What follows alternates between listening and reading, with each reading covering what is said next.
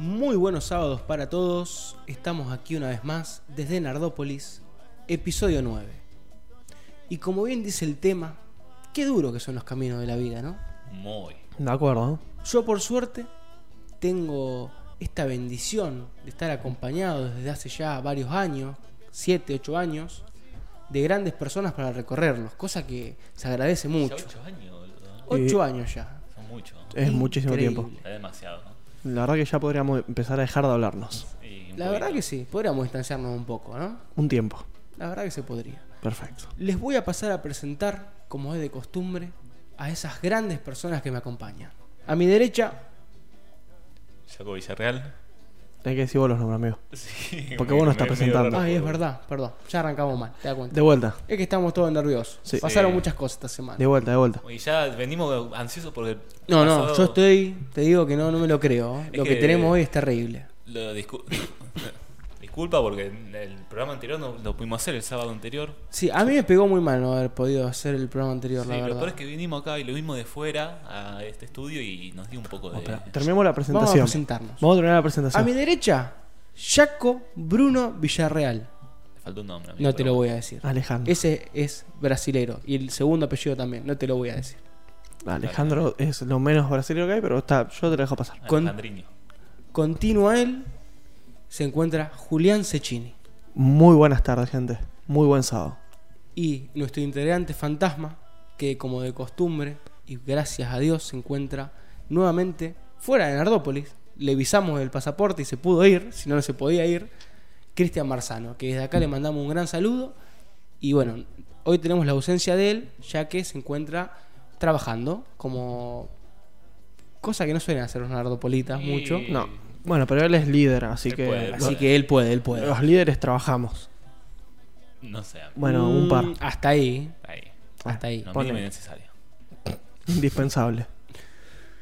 Bien, en el programa de hoy, antes que nada queremos contarles a todos, como lo hemos estado patrocinando a través de las redes sociales, tenemos una entrevista exclusiva que no se ha dado en ningún otro medio. O sea, tenemos un privilegio realmente, un privilegio de contar de primera mano, como habíamos comentado, el caso particular de Fátima Pechi Caro hace unos programas atrás, tenemos a una llegada del artista Batusawa, la artista japonesa a la cual Fátima le robó descaradamente sus cuadros y luego los vendió. Pero eso va más adelante. Ya vamos a hacer resumen. Pero. Primero, como nos gusta arrancar, vamos a pasar a uno de los momentos del programa que a la gente más le gusta. Mira. ¿Sí? Increíblemente es uno de los momentos que más les gusta. Tal vez puede ser la más cliché, pero es la más linda. Puede ser, pero lo cliché siempre tiene algo Y bonito. por algo es cliché. Por algo, Así Rápido y. Furioso hizo nueve películas. Y en la última semana del espacio. ¿En Buenísimo. serio? Tengo ganas de verla. ¿eh? Yo también. Yo fui al cine el otro día y me dijeron si quería verla y dije que no porque no la seguía para nada, boludo. Desde Rápido y Furioso 2, creo, no veo una. Desde Reto Tokio en adelante no vi nada más. Claro, para mí se acabó todo en la, en la 5, la de Brasil, que roban la caja fuerte. Ah, eh, yo la más cercana es el video del chileno que se enoja porque le dieron Rápido y Furioso con subtítulo, no, doblada el español y se empieza a quejar. El que está en una convención, bueno, ya está, no puedo citar mucho. No, no, no la está vi. bien, está Pero bien. bueno, vamos a pasar a las enfermerides. Nombre que como siempre hay que, re- hay que recalcarlo porque no somos ningún tipo de ladrones. Fue idea de uno de los miembros del equipo de trabajo llamado Guille. Me gusta. Las cosas por su nombre. Hay que darle privilegio al que dio el nombre. Así es. Reconocimiento, qué privilegio, aprende a hablar. Bien. Efemérides del día de hoy. 24 de julio. Un 24 de julio de 1783 nacía el militar venezolano Simón Bolívar. Un día para el olvido. No, Sí. fundador de la gran República de Bolivia y la Gran Colombia. Me imagino. Prócer. grande, ¿eh? Un genio. Prócer de la República Bolivariana de Venezuela. Totalmente. Me ¿Ese se pareció a los bolivianos? Ese es el que habla a través de pajaritos a día de hoy. No te lo podría responder. Ese tipo cuando murió, su nene era tan grande que quedó en los pajaritos del mundo y le hablan a, a Maduro. A es Maduro, impresionante. boludo. Es impresionante. Mismo Gorrión que habló con Mao, boludo. El mismísimo. El mismísimo. Tenemos un par más. un- fue un trabajo de investigación bastante arduo, como todos los sábados, ¿no? Sí. Entrar a buscar ahí a Wikipedia y a otros lugares más. Pero bueno, en 1701, en Estados Unidos, los franceses fundan, perdón si lo pronuncio mal, pero no soy francés y no tengo ninguna intención de acercarme a la cultura francesa. Fort Pontchartrain, básicamente la actual Detroit. En 1928, victoria para el capitalismo, Sí, una China gran victoria. adopta el sistema métrico decimal. Qué cachetada los ingleses, no paran de perder los ingleses, Qué lindo, terrible. sí. Qué lindo. Luego tenemos una bastante polémica. En 1823, y como es de costumbre, en América Latina, en Sudamérica, el resto de los países parece que son todos cebollita. Cebollita de Argentina. En Chile se declara la abolición de la esclavitud. Se convierte en el segundo país de América, después de Argentina, que Toma. libera a los esclavos. Toma, pavo. Primero, buen día. Así es, decilo, decilo. decilo. Segundo, Brasil. Y, vamos, y con esto nos vamos a parar hasta Qatar. Capaz que en Qatar nos comemos una cachetada de realidad, perdemos Sí, nos vamos, a tomar una cachetada. En vamos- octavo de finales nos salgan. Se muere Messi mañana. Nos gana Burkina Faso, capaz. Sí, sí. No importa. El por país, el que haya hecho su selección, son chabones que es el primer partido de fútbol que juegan en la vida. Eso nos van a sacar por 12 a 0, más o menos. Y después lo que pasó en los Juegos Olímpicos. Pero bueno, los Juegos Olímpicos, ¿a alguien le interesa acá? No, yo hoy en Twitter vi un hilo de cosas del Juego Olímpico que no puedo nombrar a través de la radio, pero que está bueno. Lo, Lo- vería. No, no. Ya, ya sé, ya sé, ya sé. Ya sé por dónde que- va. Qué fea que es la mascota de los Juegos Olímpicos, boludo. Eh, la mascota de los Juegos Olímpicos me, me provoca un poquito de rechazo. ¿Qué es? El solcito que Es- nos hicieron a nosotros. Es. Para vos decís la mascota oficial o la mascota que hicieron después para cada país. La mascota oficial que son un- uno rosa y otro azul. Es que, loco, Japón, hablando en serio, ustedes hicieron Pearl Harbor. Lucharon hasta Buah. después de la guerra. Y no llevan gente por el virus.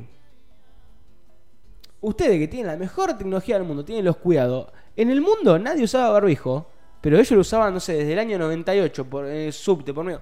Loco, no llevan a una persona a los Juegos Olímpicos. Y encima, eso sacándolo de lado, porque eso puede pasar. Pero, loco, la mascota de los Juegos Olímpicos, lo tienen a Pikachu, hermano. Eso, rompete un Pikachu, boludo. Era un Pikachu, ya está, a lo mejor Un el Juego Mario. Olímpico. Mario no, no- no me gusta mucho la apariencia, pero. Mario. Mario. Mario, Ni- Mario. Nintendo Mario. llega a ver un Mario en los Juegos Olímpicos, capaz demanda a los Juegos Olímpicos. claro. esos, esos muchachos. Mario, No, no, no. aparte. no, no. Mario, un fontanero. Italiano. Italia- italoamericano. Italoamericano. Dale, No, hermano. imposible, ahora que lo, me lo pongo a Si vos me pensar decías, bien. no sé, Sailor Moon. No, no, no se puede, ¿sabes por qué Sailor Moon no se puede? Porque hay. No, no, porque hay una persona ahí que va a decir, no, es mío Sailor Moon. Pero pará, ¿cómo va a ser tuyo si vos lo hiciste en el año 2021? Y no, Sailor Moon es mío. Lo Una, una mujer va a decir, che, eso se parece a Evita, va a decir. Pero bueno, siguiendo con las enfermerías, pues ya nos estamos pasando un poco. En 1802 nace el novelista y dramaturgo francés Alejandro Dumas. Mira, Yo pregunto, ¿el gato Dumas tendrá algo que ver con esto? yo pensé que iba a decir. Alejandro Magno. Yo no sé quién es gato. En 1951, sos muy chico. en 1951 nace la actriz estadounidense Linda Carter. Evento de la humanidad esto. Me imagino, prócer Argentina. Sí. Acá hay uno medio clickbaitero. A ver. En, en 1969, Neil Armstrong, Michael Collins y Edward E. Aldrin regresan a la Tierra luego de realizar el primer viaje lunar de la historia. El primero es el alunizaje, digamos. Claro, a los conspiranoicos no les gusta esto. Y para nosotros no nos gustan los conspiranoicos tampoco, así que Exactamente. su opinión es nula. Imagínate que viene alguien acá y te dice que la Tierra es plana. Le meto un Yo bif. lo saco. Le pego un bif. Yo lo saco. Le de dejo una. plano Yo le la cara. ministerio. ¿Cómo, cómo? Le doy un ministerio. ¿Hay un, hay un sindicato de terraplanistas? Yo- Lo hago yo. Eh, yo a mí alguien viene y me dice que la Tierra es plana y le pego un cachetazo. Te lo juro. Eu. ¿Puedo decir uno? Dale, Me dale. toca el corazón en la infancia. En el 99 no estaba muy vivo yo, pero. En el 99 fue el primer episodio de Bob Esponja, boludo. Mira, Bob Esponja. ¿Vos sabés? Justo ayer vi un hilo en Twitter de Bob Esponja que hablaban del capítulo del mono. ¿Se acuerdan del Uh, capítulo? Ah, le, le ha- sí, ¿Quién lo vi, hizo? lo vi. O sea, yo es te, tremendo. yo te entiendo que vos lo hacés, capaz que vos tenés un ataque, viste, artístico y hacés algo así. Ahora, loco, Un atacazo artístico. el tipo que te lo, o sea, vos, vos que sabés más de esto, el que está detrás, que te lo tiene el editor, loco, ¿cómo va a dejar pasar ese capítulo?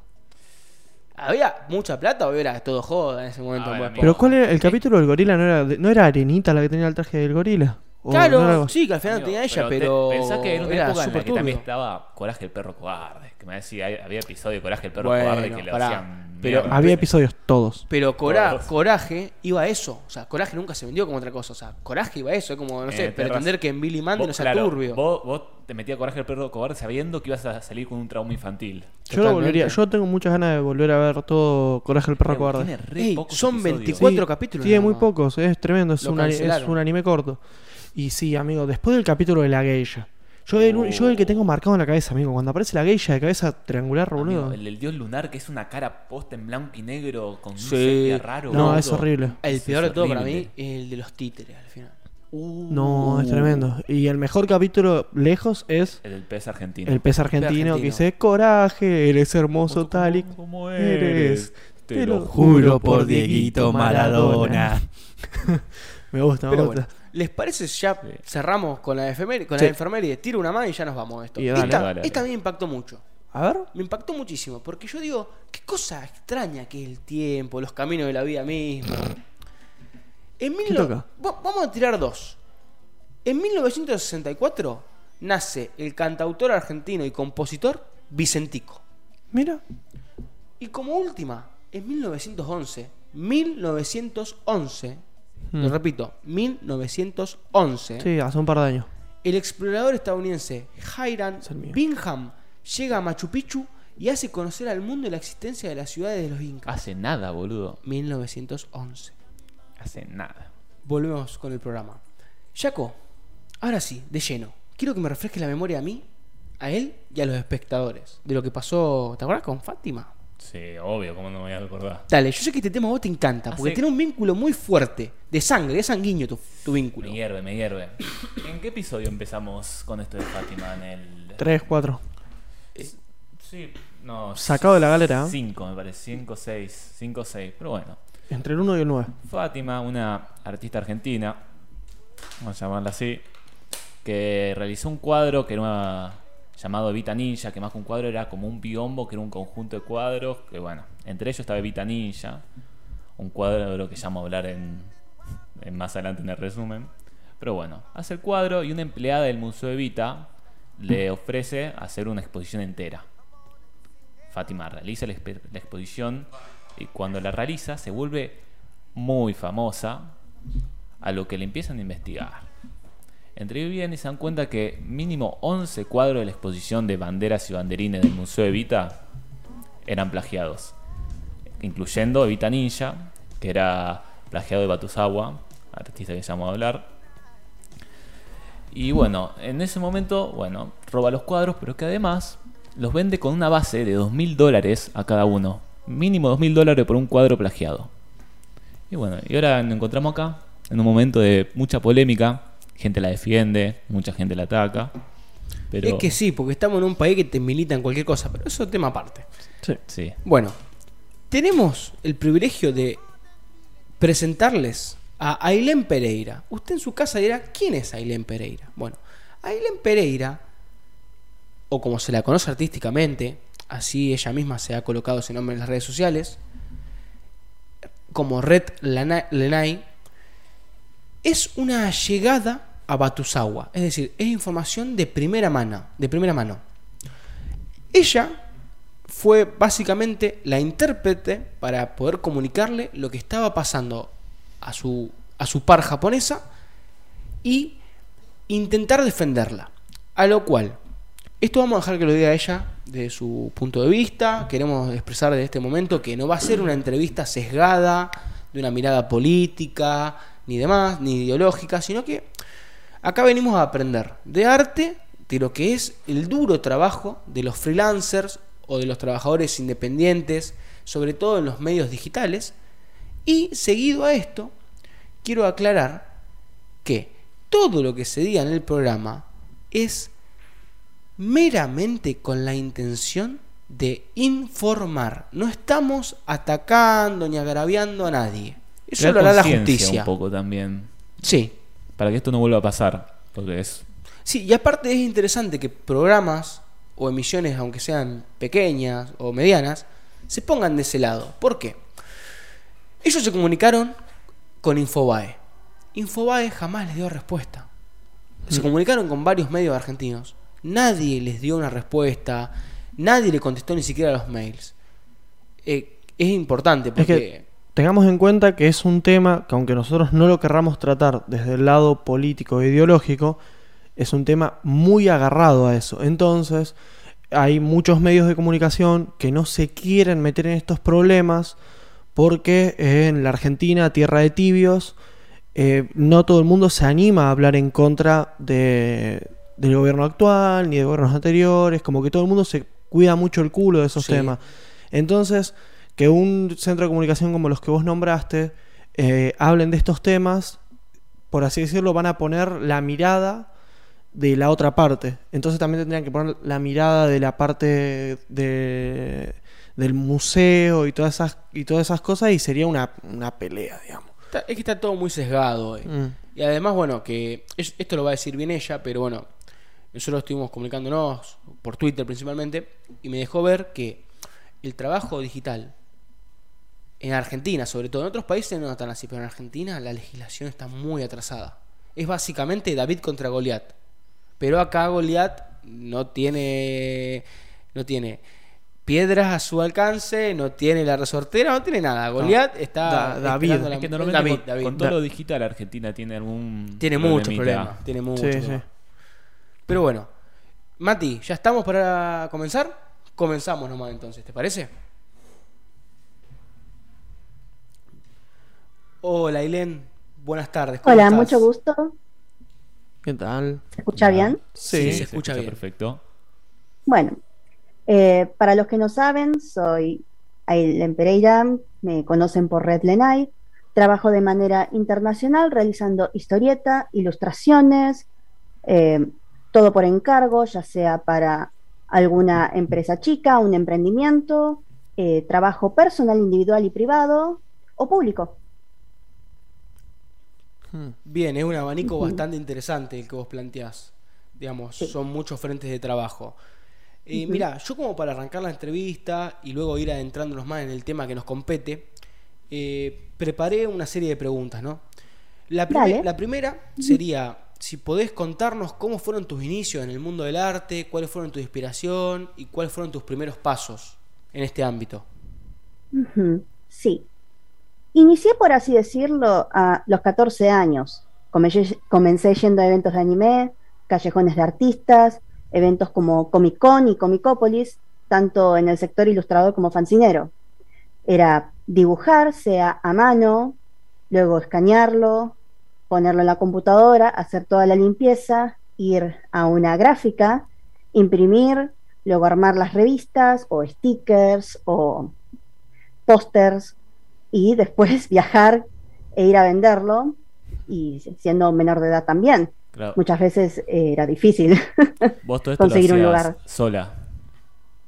claro, sola empecé. Claro, y tenías un apoyo, digamos, familiar, estatal, eh, y antes que nada, ¿vos de qué localidad sos de Argentina, precisamente?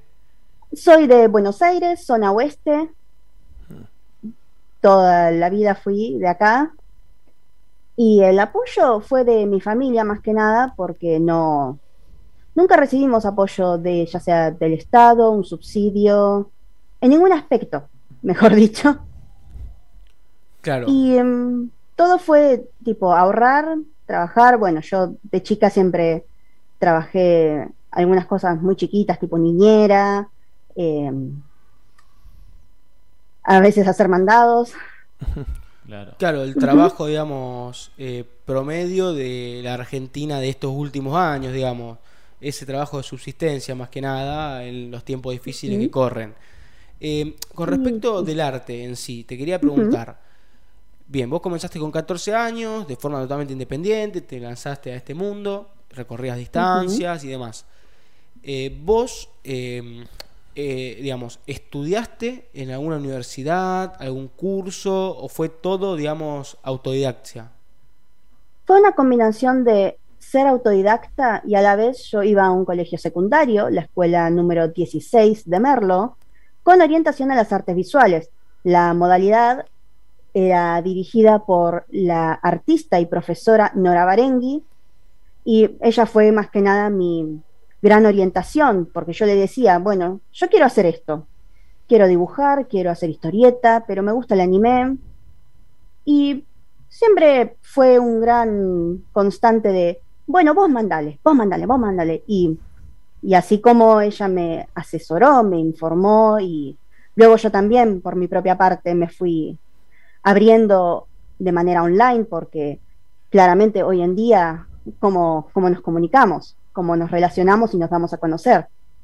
Claro, y te consulto, vos en aquel momento, em, viendo cómo, cómo avanzó el país y demás, eh, vos decías abiertamente que te gustaba la industria del anime, del dibujo, del manga, ¿y eso cómo era visto? ¿Cómo lo recepcionaban? Tus, no solamente los, los profesores, sino tus pares, tu familia y demás. Bueno, en mi familia somos eh, todos del par. Mi mamá, fanática de videojuegos durante su adolescencia. Mi papá es en realidad un artista frustrado, le gustaba mucho el anime, su anime favorito era Massinger. y de parte de mi familia eh, siempre fue muy abierta la cosa. De vez en cuando había algunos comentarios tipo de, pero era desde la preocupación sobre, pero, ¿cómo vas a vivir de esto? ¿Y cómo vas a hacer? Y claro, tenés que eh, conseguir algo que te genere un ingreso. Claro, en vista del futuro, digamos, esos comentarios. Claro.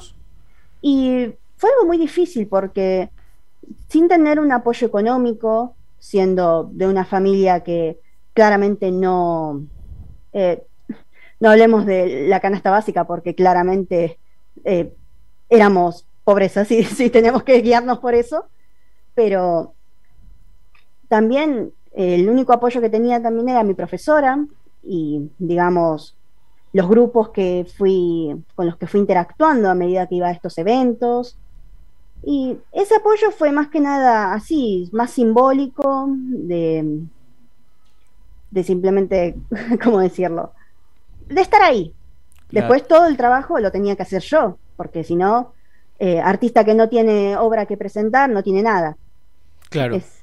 Claro, ¿y cómo podría describir a la comunidad artística argentina de todo lo que esto es arte digital, historietas, de independiente? es muy competitivo, es muy... Eh, hay personas que tienen sus propios grupos, no dejan entrar a cualquiera, a veces tenés gente que trabaja de manera independiente, se llevan bien con todos.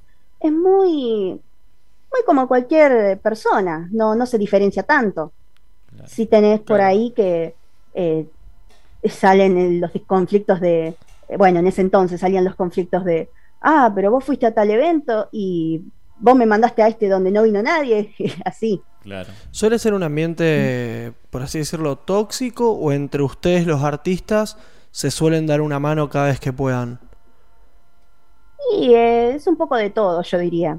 Hmm. También hay muchos artistas que son militantes, son expresan muy bien su ideología o no simplemente van por el lado estético o van por el lado de tratar de experimentar.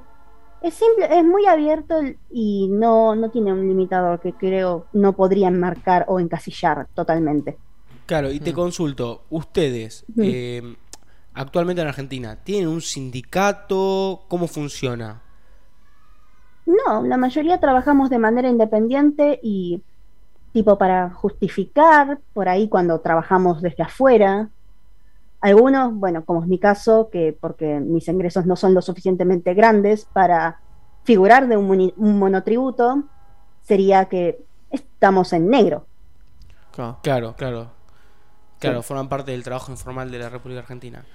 Eh, mira, antes de meternos de lleno en el tema que nos compete, te quería preguntar.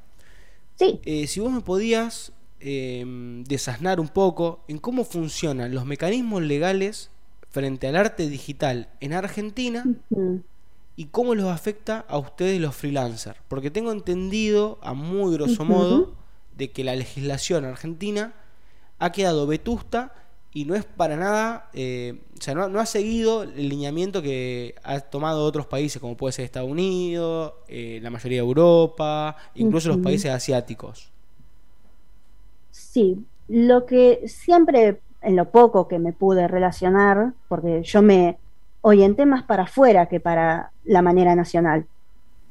En Argentina eh, hay mucha desinformación, eh, mucho, mucha carencia de apoyo para los proyectos, muchas veces vas a tener artistas que eh, son, por así decirlo, engañados bajo promesas de paga y hay veces no hay forma de defenderse o de, de reclamar porque no hay contratos o son empresas fantasmas. Tipo, a mí me ha pasado con una editorial que me dijeron, sí, vamos a publicar tu libro. Yo publiqué una historia corta, 20 páginas, algo rápido, porque dije, bueno, andás a ver si es, es algo por cupo limitado, hay que entregar rápido algo, si no, no quedo.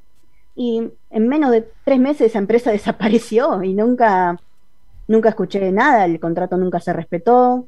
Y nosotros de manera independiente siempre es tratar de buscar un lugar donde vender, es como en tipo 11, que tenés para poner, viste que tenían los, los manteros y todo eso, bueno, muchas veces es así, pero en el planetario, o tener que eh, tratar de entrar a una lista de eventos de anime, de, de historieta, lo que sea, y tratar de estar en esa lista para tener un espacio para llevar lo que haces. Claro, entiendo, Pero no hay mucho, no hay mucha regulación, por así decirlo, porque no, no, hay, no hay mucho representante. claro, son ustedes personalmente contra el sistema, digamos, básicamente. No, realmente porque no considero que estamos peleando contra él, sino que hacemos lo que podemos, tratar de abastecernos, hacer lo que nos gusta y eh, pelear. Claro, bien, bien. Eh, mirad, una de las preguntas que estuvimos pensando y que fue lo que más nos llamó la atención, sobre todo, eh, bueno, antes que nada te quería pedir perdón porque yo cuando me comuniqué con vos, yo no sabía que, digamos, que eras argentina, yo pensé que eras de afuera. Eh, pero bueno, la pregunta es, ¿cómo conociste y cuál es tu relación con Batusawa? Porque es un poco impactante. Bueno, como ustedes sabrán, yo trabajo como ilustradora de cómics para afuera de manera independiente. Yo publico para una chica, o sea, yo, la, yo dibujo, ella hace la historia, y publicamos en esta plataforma que se llama Webtoon. Y para tratar de darnos a conocer y ser parte de la comunidad, nos unimos a un servidor de Discord, la aplicación, que era para colaboraciones, donde hacemos ayuda, hablamos de las novedades, de la, aplicación, términos de uso. Y bueno, Batusawa era miembro de ese grupo, era también otro usuario que estaba ahí. Fue cuando me enteré de la problemática de Karú en, junio, gracias a mi cuñado que vio el video eh, del youtuber Tipito Enojado, con los 11 plagios de ese momento. Y yo lo vi y simplemente em, me, quejé, me quejé en el grupo porque tenemos un canal también para eso, para expresar por ahí las cosas que nos molestan. Y nadie lo podía creer cuando se lo mostré. No, no, le digo, esta mujer está poniendo en el museo, pero todo esto es plagio. Es algo irracional. Y estábamos todos eh, diciendo, bueno, entonces yo les voy traduciendo el asunto del español al inglés.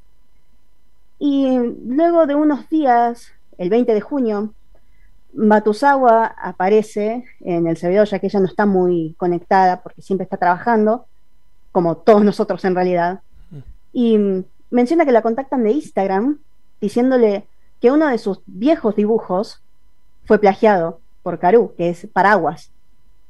Eh, ninja y Paraguas, no sé cómo se llamaba. Sí, sí, lo tenemos presente, sí. Y estaba a la venta en Artsy por 1.700 dólares y siendo promovida por la Galería Piedras. Fue así que le empecé a traducir personalmente el incidente, que dijo Carú en su defensa, que dijo Eva Greenstein, que dijo Andrea Guinta, la directora del Museo Evita y hasta el Ministerio de Cultura. Mientras le iba contando, bueno, me fue haciendo las aclaraciones, que nadie de Infobae la contactó, ni de otros medios, de la misma manera que los pretextos sobre en la historia del arte siempre se ha robado y la victimización por machismo. Eh, a Batusawa se le hacía extraño todo esto porque no, no, lograba entender cómo esta mujer no podía ignorar, cómo, cómo Fátima podía ignorar algo tan básico que son los valores, simplemente son valores y moral humanos que no se toma el trabajo de otra persona Es y se roba y se lucra con ello. La misma Fátima, es- eh, en una entrevista, decía... Sí, sí, yo vi las entrevistas y dijo que era apropiacionismo, referencia, homenaje. Sí, habla Cosas que no son así. ¿Y qué pasa si le robo a los japoneses? Los japoneses seguramente le robaron a otras personas, poniendo eso como excusa. O sea, Eh, sí, eh, discúlpame, pero la gente mata todos los días y yo por eso no voy a salir a matar. claro. Claro, aparte... Para, eh, mi mentalidad así es muy, muy simple, perdón. No, no hay problema, no hay problema. Está bien que te expreses. Eh. Aparte, yo me imagino la situación de Batusawa, digamos, siendo japonesa, ¿no? Eh, Eh, es de que- Filipinas en Ah, de realidad ella, Filipinas, no es Filipinas. japonesa. Sí. mil disculpas. Así que, eh, y bueno, yo le iba contando el incidente y ella después me explicó que no que no podía hacer nada legalmente. Primero porque en su país las artes no reciben apoyo de una manera que un artista digital pueda emerger, pueda crecer y tampoco son apoyadas las artes en su país independientemente de la ideología, onda. Si digamos Fátima hubiese sido de Filipinas, no, no hubiese llegado a donde está, porque no está ese apoyo. Claro, No. claro, no hubiera tenido los Y- medios para poder presentar la exposición, ni siquiera financiarla y demás. Claro. Claro, entiendo, entiendo por dónde va así. Pero hay algo que mucha gente cree que porque algo es fanart, en el caso de Batusawa sí, porque ese era un fanart, eh, que uno no puede reclamar por sus derechos, por la autoría de una obra. Bien. Y eso en realidad es una mentira, porque uno tiene los que son los derechos morales, que eso es el reconocimiento y a la autoría de la manifestación de una idea a través de un medio, sea digital, sea en un lienzo, sea en grabado. Y lo que no importa acá es, no es la idea, sino la mano de obra. Pero también está el micro copyright, que si digamos Batusawa se contactase con el, el dueño legal del personaje, del universo creativo del cual pertenece, y ella hizo un- una ilustración homenaje, porque es eso el fanart, eh, podría, si, si digamos, obviamente una empresa grande no va a interesarse en una persona individual para tratar de defender algo así, pero si así fuese, el representante legal podría tomar acciones contra Fátima por tomar el, sub, el subproducto derivado de su franquicia. Claro. Pero eso también incluye de que el fanar está en un área gris, siempre, de la legalidad. Porque todo va a depender de cada dueño legal, cada acción que quiere tomar para con su trabajo y los subproductos que salen de ello. Claro. Por eso cuando ustedes hablan de Nintendo, eh, Nintendo no permite que haya ventas de, digamos, videojuegos hechos por fans. Porque para ellos eso no está bien. Pero después vas a tener a otra persona, que a otra, a otra empresa, que vas a ver que tienen un montón de juegos hechos por fans y no les dicen nada. Sí, es un tema complicado, digamos. de Es muy complicado y entre artistas digitales siempre tratamos de decir lo siguiente. En un evento o de manera internet trata de no vender fanart, que tu público se oriente al fanart, mejor dicho, y trata de vender tanto contenido original o vender solamente tu mano de obra. Que eso, ya después lo que te llega a pedir tu cliente, eso corre por cuenta de ellos, no por cuenta tuya. Claro, una forma también de cuidarse, digamos. Y mira, yo te quería consultar, como andamos un poco Sí. cortos de tiempo también, em, ¿qué opinión tenés de las obras, en de las obras, digamos, de lo que plasmó o intentó plasmar Fátima con el plagio, pero desde el Sí. punto de vista del arte, o sea, vos ves los trazos, ves las representaciones, las dimensiones y demás. ¿y qué, qué te generan? O sea, vos que sos una persona instruida en este ámbito. Bueno, eh, lo que a nivel artístico y técnico eh, no son obras muy estéticas, por así decirlo.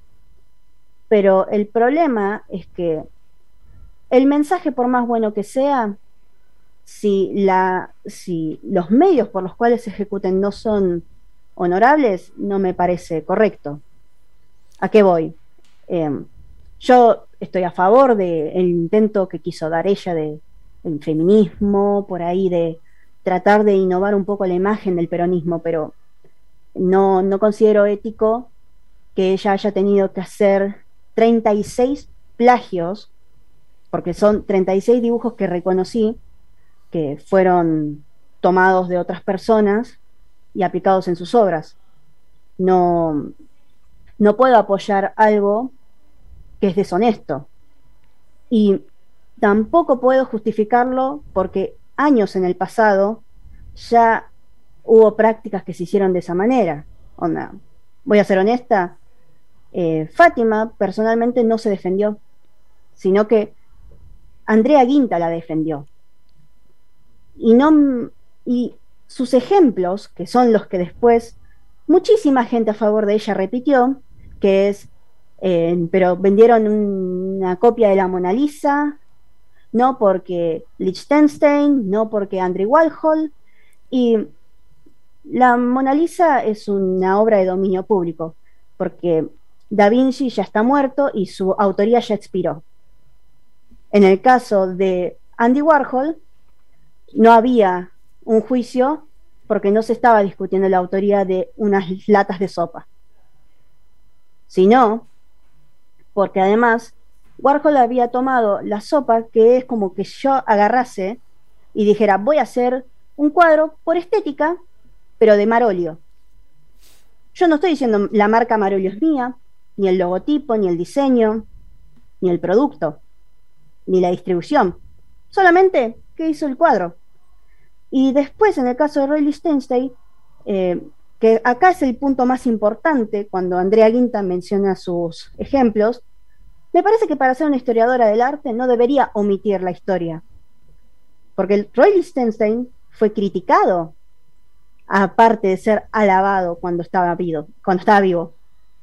Y también em, muchos de los artistas afectados por él manifestaron, donde la industria del cómic lo odia, lo odia, es así de simple, porque em, cuando trabajas en la industria del cómic, la ilustración y la historieta, siempre va a pasar lo siguiente, va a haber sobreexplotación, va a haber mucha demanda y los sueldos no alcanzan.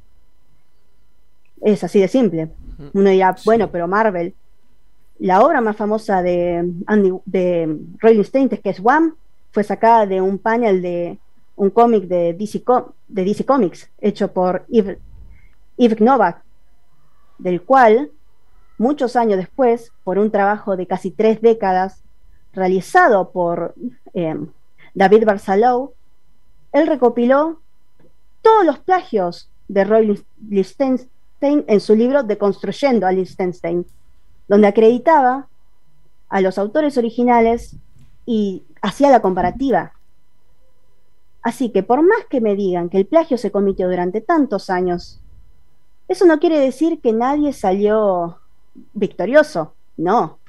Hubo legalidades involucradas, hubo juicios, hubo demandas, hubo compra de derechos, porque sí, Andy Warhol compró por derechos para hacer sus reinterpretaciones. Y en el caso de Lichtenstein fue duramente criticado, porque claramente muchos críticos decían que lo que él hacía no era arte. Muchos artistas de cómics decían que los estaban matando de hambre por culpa de él.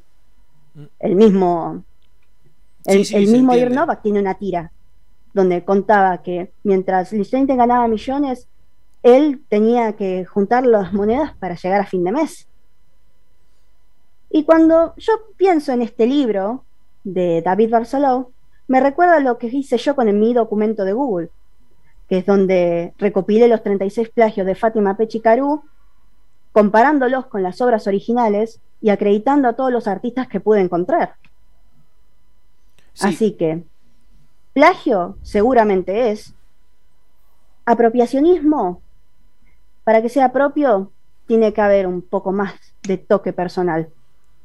Y además, no es referencia, porque la referencia significa que tiene que ser algo del conocimiento público de la gente, no de una subcultura de la cual tenés que incluso ser mucho más parte del centro para saber. Yo no conozco casi ninguna, ninguna de las obras que fueron plagiadas. Reconocí solamente a Batusawa, reconocí a Rumiko Takahashi, pero muchas de esas otras no. Y uno tiene que reconocer que la técnica es mala al intentar apropiarse el trabajo de otro. Cuando yo agarro la imagen de Fátima, la pongo en el buscador de Google y doy con la obra original, porque hice eso solamente. Así que falló el apropiacionismo, falló la intervención. La técnica, por más pobre que sea, es una hiperdependiente de la obra original. Claro. Para mí, es carente de habilidad, es carente de técnica. No supo tomar referencias y armar una composición, un armado, una perspectiva, anatomía, estilo, arreglo propios. No, su- no supo hacer nada de eso. Claro, digamos. Y lo digo yo, que yo con ocho años aprendí que plagiar está mal, porque yo me metí en las redes sociales a los ocho años. Y fue así como me di cuenta que hay un código que hay que respetar, hay una etiqueta artística que hay que respetar. ¿Por qué? Porque ya no vivimos en los años 60. Hoy en día todos estamos conectados. Hoy la gente no está limitada a los libros que tiene en la casa o lo que tiene de acceso en una biblioteca pública. Hoy entramos en Internet y podemos conectarnos con cualquier persona de cualquier parte del mundo. Por esa misma razón, el plagio se ve cada día peor, porque no solamente está desacreditando al artista, está tomando por ignorantes a todas las personas que la gente cree que puede engañar. Claro, no cierra por ningún lado, digamos, eh, lo que viene siendo el plagio. No es solamente contra Claro. el artista, digamos, hay, hay muchas cosas detrás. Eh, a mí lo que me genera un poco de impotencia, un poco de bronca, es aún escuchando de primera mano esta explicación que vos nos das, esta orientación, es el saber que por más que mañana se visualice esto en todo el país, mm, va a quedar en la nada. O sea, o sea, va a quedar la figura de decir, bueno, no, el plagio es malo, hay que seguir combatiéndolo y demás. Pero vos después decís, y bueno, lo puedo combatir desde mi lugar, mostrándoselo a la gente y demás. Pero no hay realmente, o por lo menos en Argentina, no hay una verdadera defensa frente a esto, no hay consecuencias tampoco que uno pueda ver en la Es realidad, que porque para Fátima poder mañana va a seguir hacer una lo mismo. defensa, que eso es- esto es algo muy normal que nos pasa a nosotros los dibujantes digitales con la piratería, es que nosotros no contamos con un capital o una influencia muy grande para defender nuestro trabajo, sobre todo contra una persona que claramente tiene apoyo y financiamiento de parte del gobierno, de parte de una agrupación, asamblea, galería, incluso la municipalidad.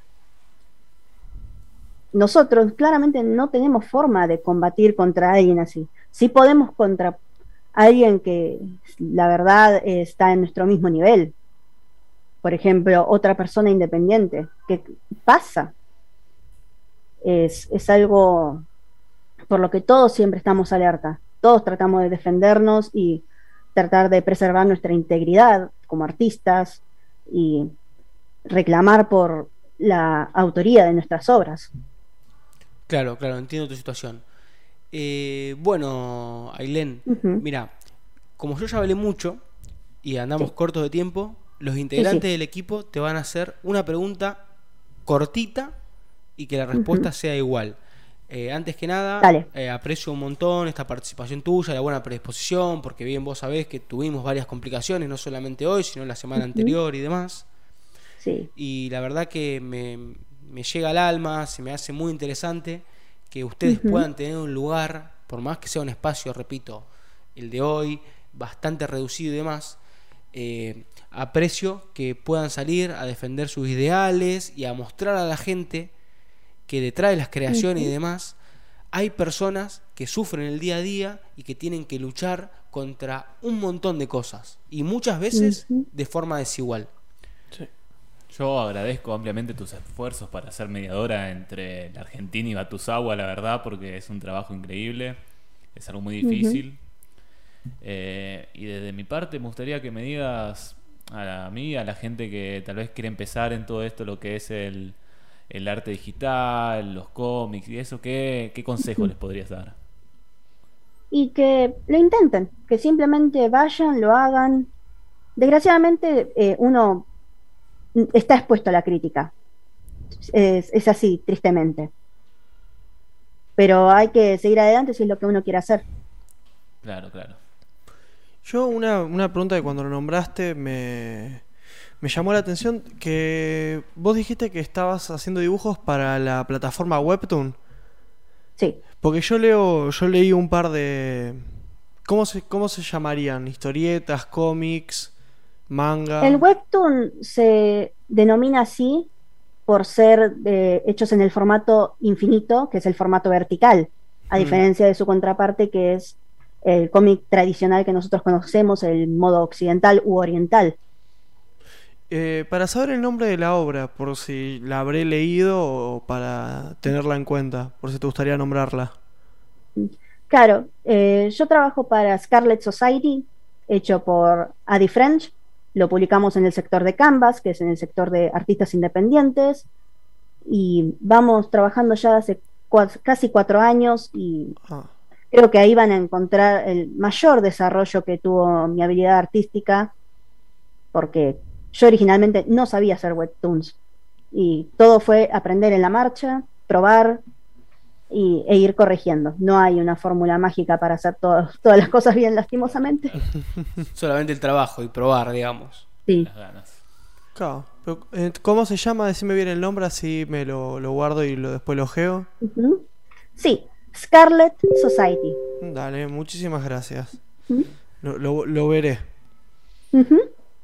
Bueno, Ailén, te queremos mandar un fuerte abrazo, una despedida, muy linda la charla, la verdad que nos ha gustado a todos, y nos quedamos con muchísimas más preguntas para hacerte, esperamos poder contar nuevamente de acá un tiempo con vos, esperemos que no sea otra vez bajo el tema de Fátima, porque viste, capaz que de acá una semana Sí. Fátima hace lo mismo de vuelta, aunque bueno, esperemos que de acá... Cambia de artistas europeos. Claro. Esperemos que acá, no Claro. sé, a dos años por lo menos no haga algo Sí, parecido, pero- pero estamos en Argentina, y viste que todo joda.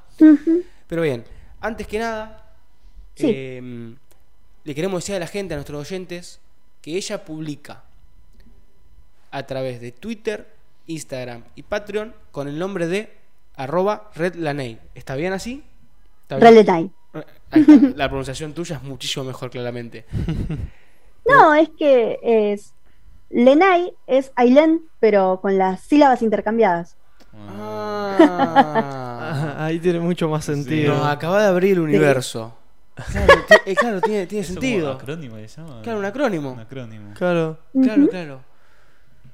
Pero bueno, muchísimas gracias por esta entrevista y ojalá que de acá a unos años te veamos editando, si Dios quiere, para una gran empresa, una gran industria o que tus trabajos hayan tomado eh, un alcance y una dimensión mucho más grande. Muchísimas gracias, chicos, este la verdad. Muchas gracias. Se agradece el apoyo y sobre todo la oportunidad de hablar. Obviamente que por los tiempos limitados no se, no se pudo tocar todos los temas que quise tocar, pero eh, tal vez pueda hacer algo yo por mi propia parte para expandir un poco más. perfecto. Perfecto. Muchísimas gracias. Que tengas un buen sábado. Igualmente, chicos, hasta pronto. Hasta Hasta pronto. pronto. Wow. Sí. La verdad que Increíble, ¿eh? pesadito, o sea, Increíble. estuvo, estuvo duro, estuvo duro.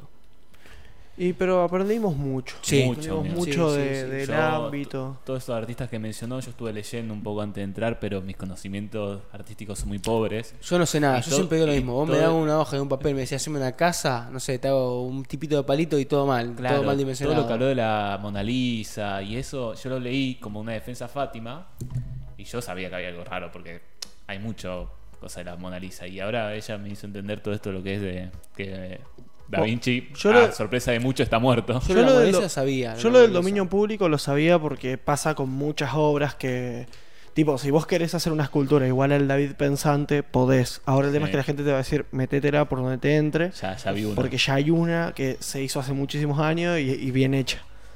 O sea que se entiende el dominio, que, que haya cosas que pasen al dominio público, que son cosas que tendrían que pasar casos más recientes, el las mismas obras de Disney.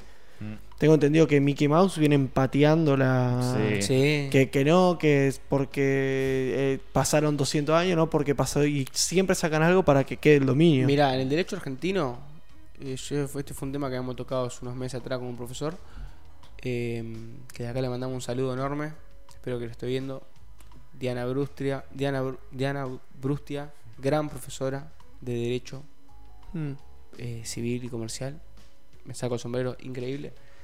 Eh, y bueno, en Argentina son 70 años desde la muerte del causante. Sí. Solamente 70 años. Ujú, ¿se ¿Te parece poco? Sinceramente, sí. Porque teniendo en cuenta en el. Si Disney es americana, supongo. Sí, tiene otra regulación. ¿Y aparte cuántos es- años son? Y es Disney. No, no lo sé en el derecho americano, pero y- Ah. es Disney. Bueno, pero si vamos al caso, si vos hiciste una gran obra, después de muertos 70 años, me parece poco que queden tus derechos. Pero igual, bueno, se entiende. Yo sé, la boludez de Disney es porque si llega Mickey Mouse, llega a quedar en dominio público. No, hacen destrozo. Ah, un desastre, hacen ¿sabes destrozo. Más que un des- es que tampoco sé en qué. Yo, porque soy un cero a la izquierda en esos temas, digo, no sé en qué los afectaría tanto. Pero asumo- ya. Una pérdida, como entrada una pérdida pecuniaria Y pero amigo, yo sé, vos te vas. increíble. Pero vos te vas al Parque La Madera, boludo, y tiene que haber un tipo disfrazado de Mickey Mouse y dudo que venga un, un tipo de Bueno. Disney a pegarle un tiro. Claro, pero vos pensás en esto, vamos a suponer, es de dominio público. Mañana todos los jeques árabes, todos los jeques árabes, construyen un parque de diversiones. No. Dis- Disneyland. Pero no pierden el de Disney, pierden de Mickey Mouse. Bueno, bueno, hablando. te ponen todo de Mickey Mouse. Este, Mickey, parque Mouse. Land. Mickey Mouse Land. ¿Cómo era la casa de Mickey Mouse? ¿Y pero quién va ahí, hermano? Ya te tenés un Disneyland, ¿para qué Sí, vaya de los imagínate jeques? ir a un- Y Yo iría de Yo iría de Yo iría de árabe. jeque árabe, porque sería re tremendo, o sea, tipo. Bueno, Bueno. después de la entrevista y demás, ¿les parece si seguimos avanzando con lo que nos queda del programa? Que no nos queda demasiado tiempo. Nos queda unos 15 minutitos más o menos. Bueno, podemos decir lo que teníamos pensado decir. Bien. Lo, rushamos. Antes que nada, tenemos que pasar. Porque uh, yo sé qué tema querés tocar. ¿Le vamos a contar a la gente el tema que queremos tocar a continuación?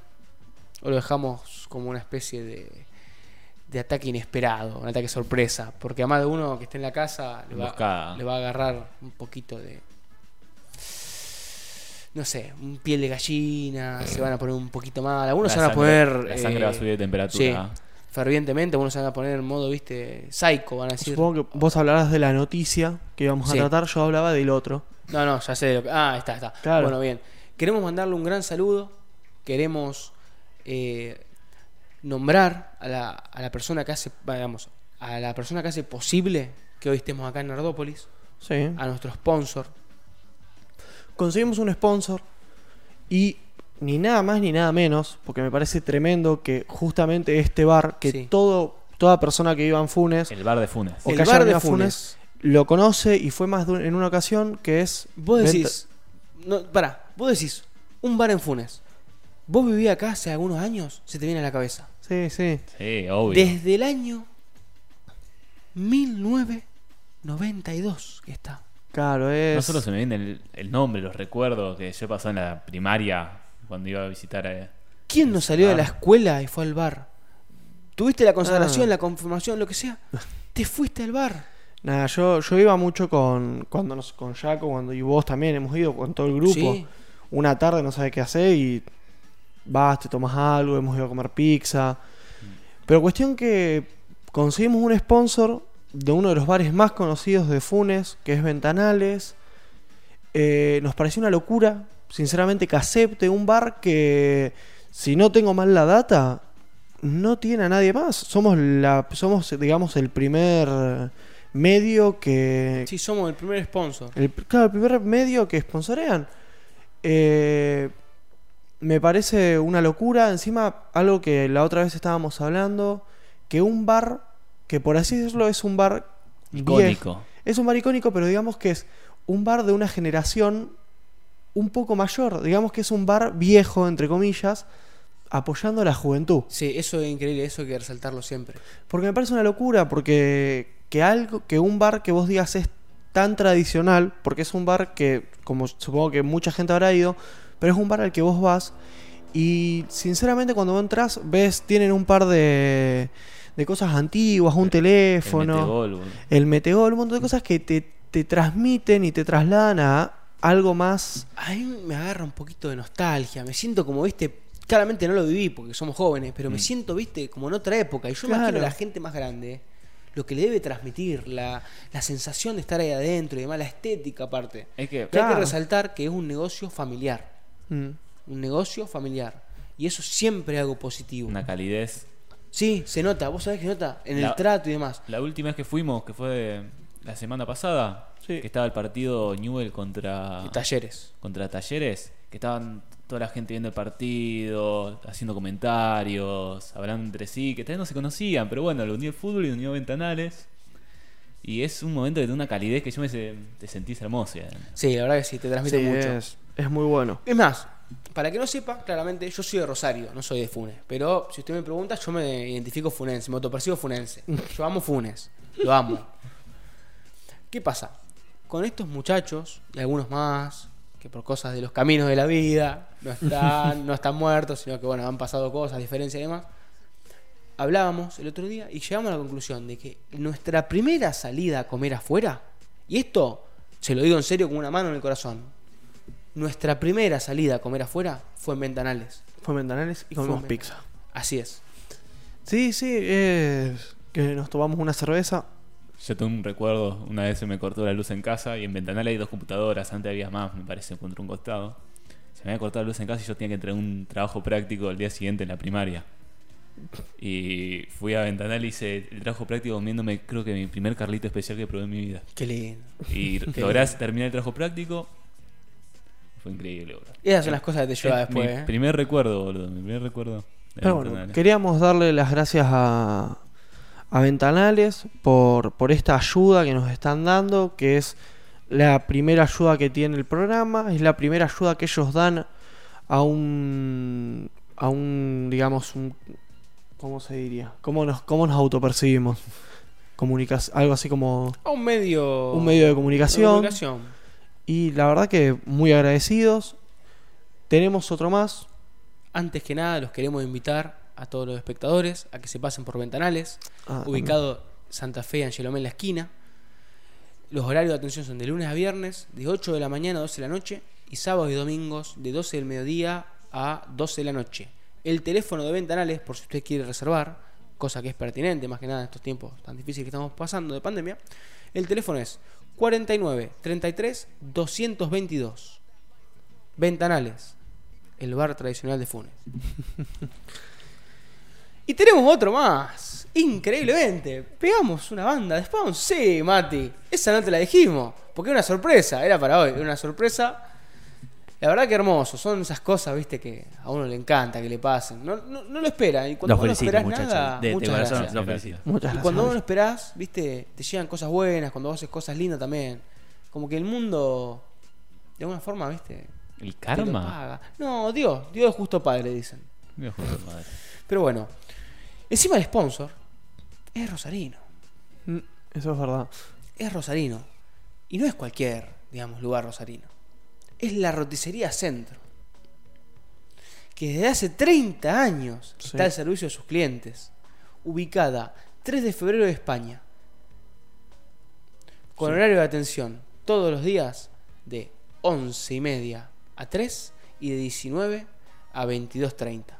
Tiene pedido ya y Rappi. Yo tengo. Yo, una anécdota que tenemos. Tenemos No sé una anécdota enorme. Creo que vamos a Creo que a- vamos a ¿Estamos con la al recital. Sí, Sí. sí. Una vez fuimos a ver un recital de, de un artista español. ¿Y qué, boludo? El Nombralo, Quiqueo. nombralo, nombralo. Bueno, pero hay que tirar la presentación. Ah, Porque hay mucha gente que no lo debe conocer que nos está escuchando. Un artista español que creo que era la segunda vez que venía a Argentina. Creo que O la- no, sé. No, no era la primera, creo que fue la segunda o la tercera. La tercera, pero bueno, no había venido muchas veces. eran No había venido muchas veces. Decidimos ir y el, el lugar donde lo iba a dar quedaba a escasas cuadras, de creo Sí, que a dos o tres Sí, cuadras. muy- muy esta roticería. Cuestión que cuando llegamos habíamos excedido, obviamente fue en un momento, no era tiempo de pandemia, Ah, 2018. 19. no manejábamos todavía, así que 2018, éramos menores. 2017, 2017. 2018 2017. Eh, y excedimos el número de gente que podía estar ahí, entonces cambiaron el lugar. Nosotros, en el- Nosotros en la calle con hambre sí, y muy lejos del nuevo lugar. claro, buscamos en el teléfono y nos acercamos hasta esta roticería donde comimos, no sé si mal recuerdo, unos sándwiches. Sándwich de de milanesa. Sándwich de milanesa. Qué rico que eran. Y qué rico sándwich de milanesa. Comimos, pedimos un taxi y nos fuimos al recital. ¿Y te acordás que la, la- claro, nosotros llegábamos, pedimos en el mostrador y demás, y después, en una plática, nos dimos cuenta que era la dueña. Y la dueña se nos puso a comentar, digamos, que qué hacíamos ahí, que éramos jóvenes y la, la, la, y nos atendió increíble, ¿te acordás? Claro, es más, sí. creo que hasta nos regaló una gaseosa en ese momento, me acuerdo. Puede y nos esperó, porque creo que ya estaba cerca del horario de cierre y demás, y no cerró el local, esperó a que nos subiéramos al taxi. Es más, ella nos pidió un taxi y después nos fuimos al recital. Sí. Así que bueno, los invitamos cuando estén en Rosario, porque es un lugar, digamos, bastante transitado y demás, que se pasen, que hay muy buena comida. Roticería Centro, 3 de febrero, 1701. Teléfono, también tiene teléfono. Y- Parece una locura, pero vos sabés Y que en la venta telefónica sigue estando vigente. ¿eh? En tiempo de Y ojalá que y siga. Rappi sigue igual. 341-684-6503. Roticería Centro. Perfecto. Increíble, muchachos. Acabamos de presentar dos sponsors. Dos sponsors, algo que queríamos No que uno, nunca iba a pasar. dos. Yo la verdad que me siento muy feliz. Sí. Y estoy muy feliz Muy. y estoy entrando, viste, como en un mareo, porque el tema que viene... Te ah, rompe el culo. te- literalmente sí. Sí, sí. mucho, es- mucho, sí. Me, no, no hay a todo. mejor definición. Te No hay rompe mejor el culo. definición, te rompe el culo el Pero tema. por que- todos lados. Te lo astilla. Moralmente, la esperanza. Nada, yo tengo un revuelo de sentimientos a la noticia que vamos a tocar porque me parece una mala noticia en el contexto que nos encontramos. Bueno, yo estoy con en eso, pero ¿sabes cuál es el tema también? Que yo siento que esto es la cúspide de, la, de, de engañar a la gente. De, porque cuando vos empezás a hilar fino, decís, loco, siempre lo mismo, gestión tras gestión, siempre los amigotes ahí del gobierno, sea este, el otro, el que sea, siempre que- están pegados, siempre se la llevan todo ellos. ¿Y sabes qué es lo peor? Que vos hoy tenés que decir, bueno, que se lleven menos de última. Pero la gente que los defiende a muerte es que y no dimensiona, y no dimensionan las cosas que militan, las cosas que apoyan y demás. Porque claramente todos tenemos buenas intenciones, la mayoría. Y a vos te juegan con eso, y te juegan con los sentimientos, y con las buenas intenciones, y con querer, viste, decir, no, yo estoy acompañando una causa noble, una causa fidedigna, con la cual siento que es lo que tiene que pasar, tiene que haber un cambio. Y está buenísimo que haya esa, esa intencionalidad. Ahora el problema es cuando juegan con eso. Es que es el verdadero amigo, date cuenta. Vamos a hablar de la noticia que seguramente Rompió internet. sonó en la cabeza de, todo el mundo, que Mundial. es la compra de 10.000 penes de madera. Pará, pará, pará. No somos tan amarillistas. La licitación para la compra. Bueno, No, no, porque si vos decís compra. eh, Estamos bueno, vivando gil acá. Se ¿eh? licitó la compra de 10.000 No hay que dejar penes de muletilla, no hay que dejar muletilla. ¿eh? Cuestión. A ver, a mí esta noticia, la verdad que la educación sexual integral, la ESI, en los colegios, me parece que es algo realmente necesario. Totalmente necesario. Lo veo totalmente necesario. Total. Ahora el tema es que yo digo. Ahora el tema es cómo. No, no es el cómo. No es el cómo. Ahora yo digo, esto que acaba de hacer el gobierno, para mí tendría que haber sido noticia en Suecia. Que están en una situación muchísimo mejor a la nuestra. Estamos en un país donde si te pones a investigar, 6 de cada 10 niños son pobres. Es un privilegio no ser pobre. ¿A, a qué llego con esto? Que, que los niños sean pobres no significa únicamente que tengan escasos ingresos en su familia, sino que se trata de un niño que tiene una mala alimentación, lo cual va a llevar a un mal desarrollo psicológico y físico, donde ese chico, si vos te alimentas mal, eh, no pretendas que una persona estudie eh, con el estómago vacío No, obvio. si vamos al caso, se va a preocupar por, por sobrevivir.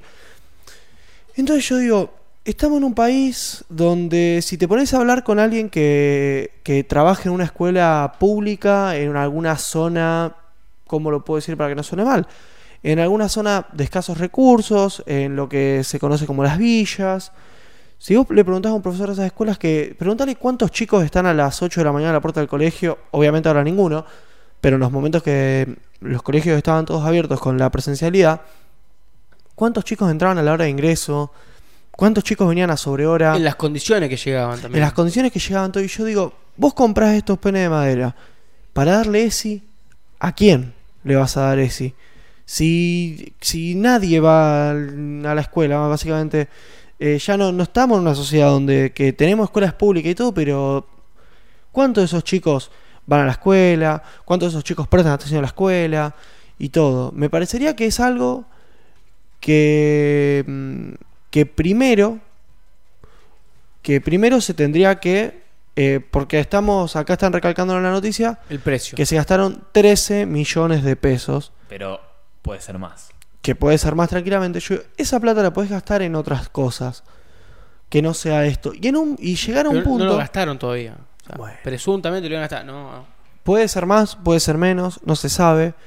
Pero yo digo, la educación sexual tiene que estar, porque es muy importante que los Sí. chicos sepan identificar cuando están frente a un abuso, que la gente, que, que los chicos que si que hay que darnos cuenta que a medida que pasan los años, eh, el tema de la sexualidad es algo que cada vez es en chicos más jóvenes. Que sepan ponerse un condón. No solo porque saber solo saben eso, ponerse eso, un condón. No solo No, eso. Saber saben, pero ¿sabes dónde también viene la falla? Que los padres de esos chicos tampoco tuvieron una educación sexual. Entonces yo a lo que voy es que gran parte de los chicos que tienen relaciones sexuales a bajas edades, ya sea 13, 14 años, 15 años, los padres se niegan a aceptar que los chicos tienen una sexualidad, se niegan a aceptar y se niegan a hablarlo. Entonces estos chicos se ven obligados a tener relaciones en condiciones que no son las indicadas y si vos tenés 14 años y la vas a poner en el baño de un boliche, en el baño de una joda, creo que lo último que vas a pensar es en me pongo un forro. Tipo, vamos a hacer esto rápido porque en cualquier momento nos enganchan, creo que es la, la mentalidad. Yo nunca lo hice, por suerte, pero supongo que la mentalidad de esa persona debe ser vamos a hacerlo rápido, que si no me engancha a mis viejos, que van a llegar mis viejos, que nos van a encontrar, o lo que sea. Yo creo que la educación sexual tiene que estar para que la generación de ahora que la estudió la pueda aplicar en ellos, la pueda aplicar en sus hijos y sea algo que capaz no se vea ahora a corto plazo, pero que se vea a largo plazo. Largo Y este no me parece ser el mejor camino para lograr Bueno, eso. para, Ahora para, lo que yo digo- Yo soy lo que vos decías recién. Sí, eso influye un montón. Ahora el tema es también que está la otra parte, que te dicen, no, bueno, pero no, porque a mis hijos no me los toquen, que la es y esto lo otro, lo, lo educo yo. Edúcalo bien. Eh, y vos decís, loco, esta persona no puede educarlo. Si está escuchando una canción, capaz que el, el chico, chica, tiene 12, 14, 16 años, está escuchando, no sé, reggaetón, ponele, y se suena, y suena una palabrota de fondo, y se horroriza, y capaz que tiene 10 pibes, y vos decís, loco, ¿vos, vos le va vos lo va a educar? Claro, vos no le podés enseñar educación sexual a un chico cuando te da vergüenza decir la palabra pene en la mesa, o sea, tipo, dale. Ah, está bien, la educación empieza desde casa, pero es algo Bueno. que se tiene que tener eh, un desarrollo en la escuela y que no siempre llegaste a un lado lo que te pueden enseñar tus padres, la confianza. ¿Sabe qué- sabe pasa? hablar con un viejo, no es lo mismo que te puede enseñar un profesor. ¿Sabes qué pasa? A vos se te corta un cable de tu casa. Vos lo vas a ir a arreglar, lo vas a empalmar vos. Está metido adentro. No, loco. Agarra, llamó al electricista, que venga con la lanza, que saque el cable y que lo haga. ¿A qué voy con esto? Que todas las cosas tienen un contexto y un lugar y una persona que era idónea para la tarea. A eso es a lo que yo voy del tema de para mí es importante la educación sexual porque los chicos que la aprendan después la van a poder aplicar en sus hijos. A eso es a lo que voy. Pero para mí no es el contexto. No es el contexto. Estamos en un momento del país donde, ya te digo, los, los chicos no van a las escuelas, donde hay un montón de cosas y eh, si vos sacas el cálculo son 13 millones, en realidad es más de 13 millones. Son 13 más. millones es lo que se licitó por los 10.000 penes de madera, que si haces el cálculo rápido, ¿cuánto saldría cada uno? Cada pene de madera. Mirá, No, yo, a ver, los precios que están dispuestos por el- los, los que se presentaron a la licitación van de los 400 pesos, el más barato, y de los 1200, el más caro. Penes de madera con las especificaciones que decían estas personas. Pero eran muchas más cosas además de los penes de claro, eh, eh, el, el pliego, que como se lo conoce cuando abrió una licitación, del Ministerio de, Educa- de, sí, de Educación era de Salud, no me acuerdo en este momento, pero bueno. Ah, no. El del ministerio era por tres renglones. ¿Qué significa esto? Cada renglón es un ítem el cual la persona que se presenta a la licitación tiene que cumplir. Mm. Es decir, el inventario básicamente. El primer pliego, en el primer renglón eran los penes de madera, luego los dispensadores de preservativos y en el último slot eran eh, portafolios Portafolios violetas. Violetas. Era portafolio violeta con cierre violeta más oscuro, con logo a tres colores, con manija del mismo color del forro del maletín y otra cosa más que para es- transportar papeles del ministerio, los, penes, penes. y no y bueno, un par de cosas más. Para las charlas y demás. Sí. ¿Sabes cuál es el problema con esto? Mi problema es, primero que nada, partiendo de la base, no sé si lo idóneo en el siglo XXI, año 2021, es enseñarles con pene de madera. Vos me decís, esto lo hacemos en el año, en, no sé, en el siglo anterior, y dale, sí, no hay otra cosa. Hoy en día, no me parece. No. ¿Y sabes cuál es lo segundo? Po- Porque alguien puede decir, no, pero es muy agresivo, esto y lo otro. Hoy en día, todos están frente a todo en internet. O sea, si vos querés buscar, lo vas a encontrar. Ahora, lo otro. ¿Sabes cuál es el verdadero problema? La licitación se presentaron tres empresas. Dos empresas, nada que ver. O sea, no, no se dedican a nada de la lista. Y dejaron en vacío un espacio. Vos, cuando te presentaron la licitación, no puedes dejar un espacio vac- vacío. La otra empresa que no vamos a decir apellido, no, vamos- no No, importa. La otra empresa que comenzó a licitar cuando asumió el gobierno Alberto Fernández, se ha presentado hasta licitaciones de alimentos. Se ha presentado Sin lic- licencia. a licitaciones de la compra de 850 mil latas de caballa y 850 mil latas de arvejas o algo así sin tener la autorización del SENASA. Además de eh, comida se presentó a la licitación de la compra de jaulas para camioneta de militares de Argentina. También se presentó para licitaciones de, de actualización de GPS de aviones militares. Eh, los muebles de gendarmería. O sea, Mueble de gendarmería y la- el mantenimiento de un refugio en Rafael. Claro, ¿a, a qué vamos con esto? Que la empresa, muchachos, dense en cuenta que no hace ni la mitad de las cosas que dice que hace. Es a eso a lo que vamos. ¿Y por qué yo me pongo loco cuando veo que son de madera? Porque están lavando plata, muchachos. Entiendan de una vez que mientras ustedes van a un lugar, a la red social, se pelean por que sí, porque no, porque Alberto esto, lo otro, lo están pasando para el cuarto. Y lo siguen pasando para el cuarto porque no se dan cuenta de lo que pasa. No ven la realidad, están nublados. Peleándose, defendiendo esto y lo otro.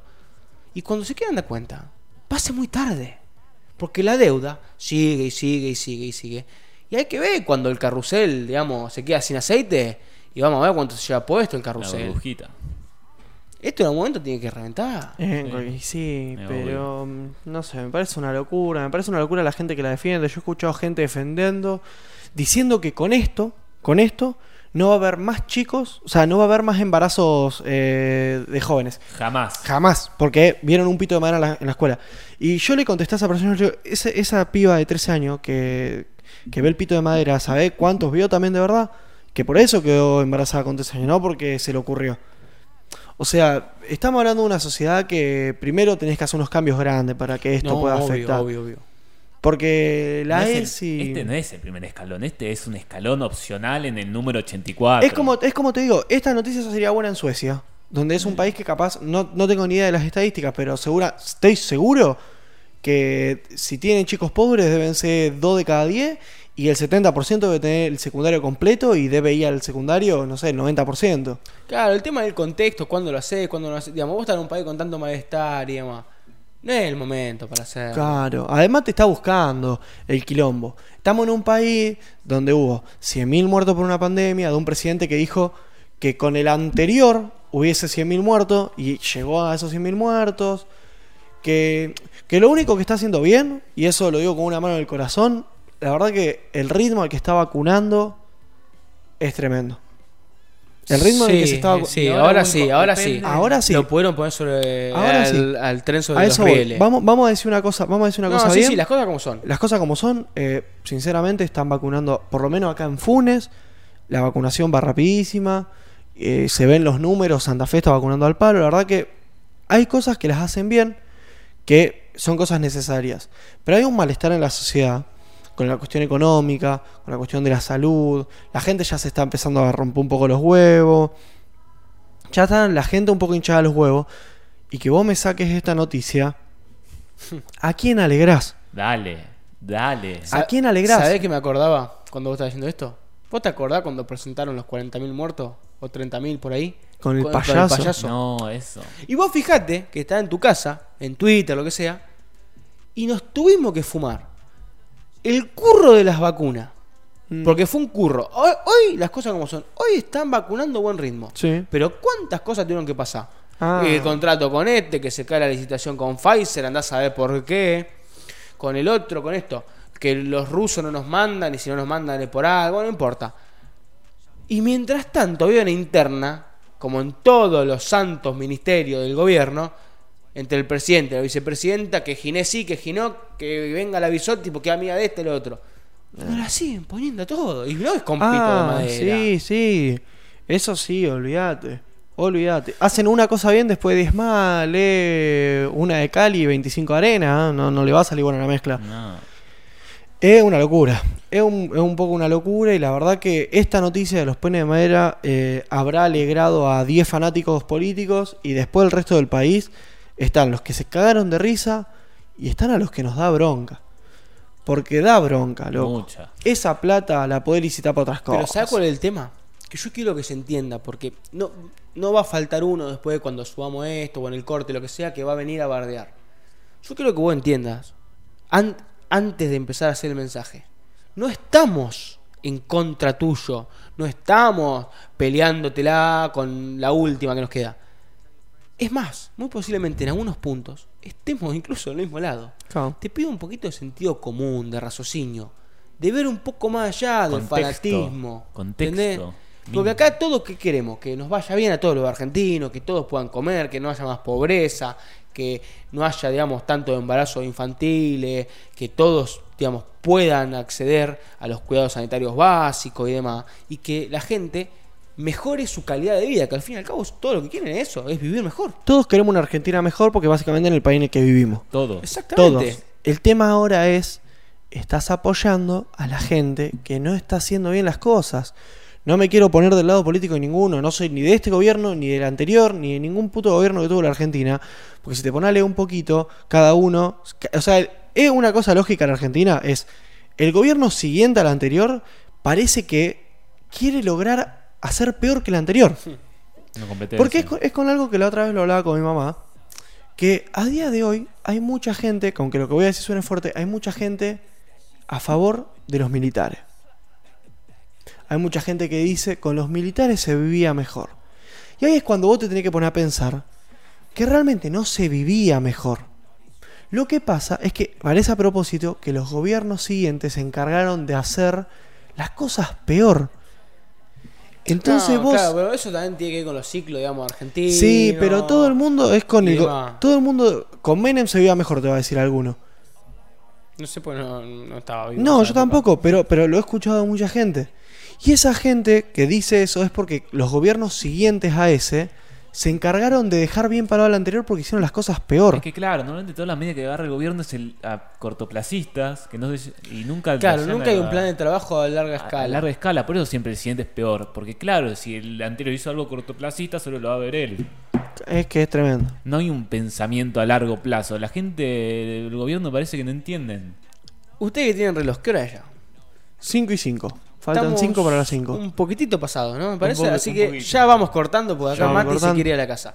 Bueno, antes que nada, Un- antes del primero, dale. no voy a mi casa. Segundo, no jamás me quejaría de ahora. Tuvieron su tiempo necesario. Yo le dije, siga nomás, siga nomás, lo que sea necesario. Siga, siga, ¿no, Mati? El cobra voy a cobrar como mil mangos. Sí. Sí, nos va a matar después, pero bueno. No, Mati. no pasa nada, no pasa nada.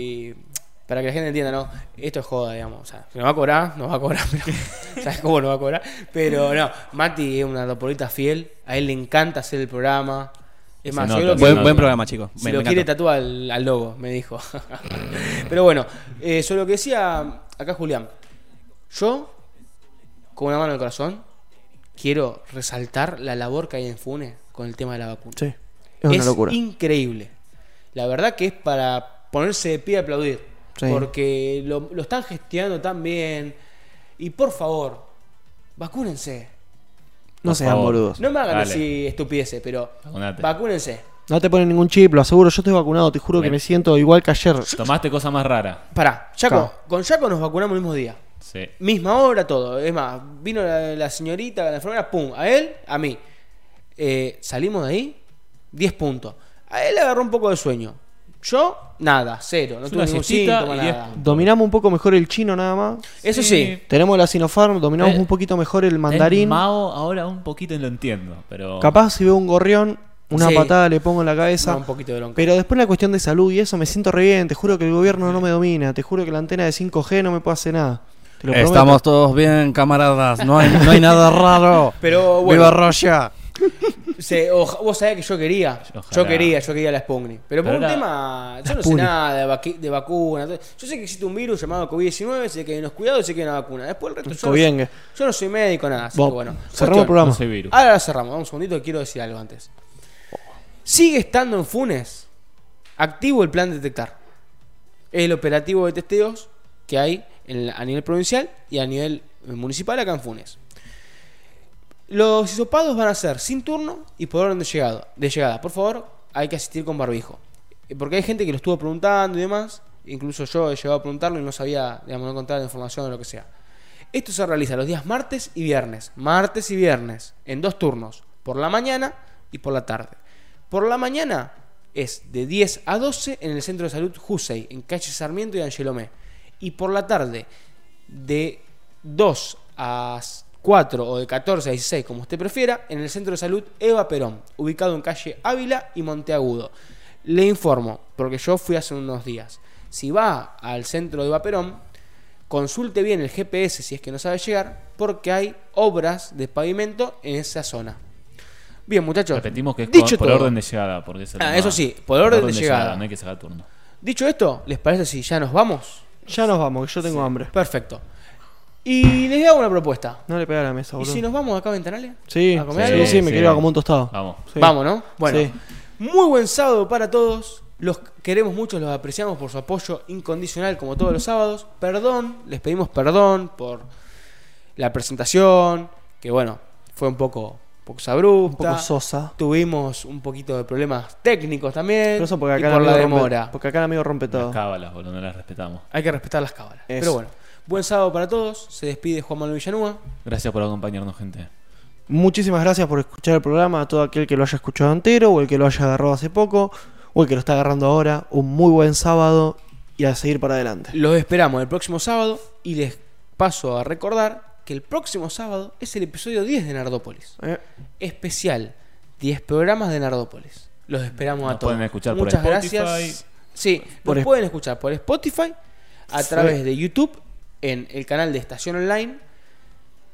Y por ahora por eso nada más, ¿no? sí, porque en el Facebook no se sube. Y hay una retransmisión en Twitch, pero eso todavía... Eh, Pero eso eso, está flojo de papel. Bueno, pero donde sí o sí nos van a encontrar es en, el, en Estación Online en YouTube Y en o en Nardópolis. Nardópolis en en Spotify. Spotify. Les deseamos un buen sábado nuevamente y a seguir cuidándose, gente. A seguir próxima. cuidándose.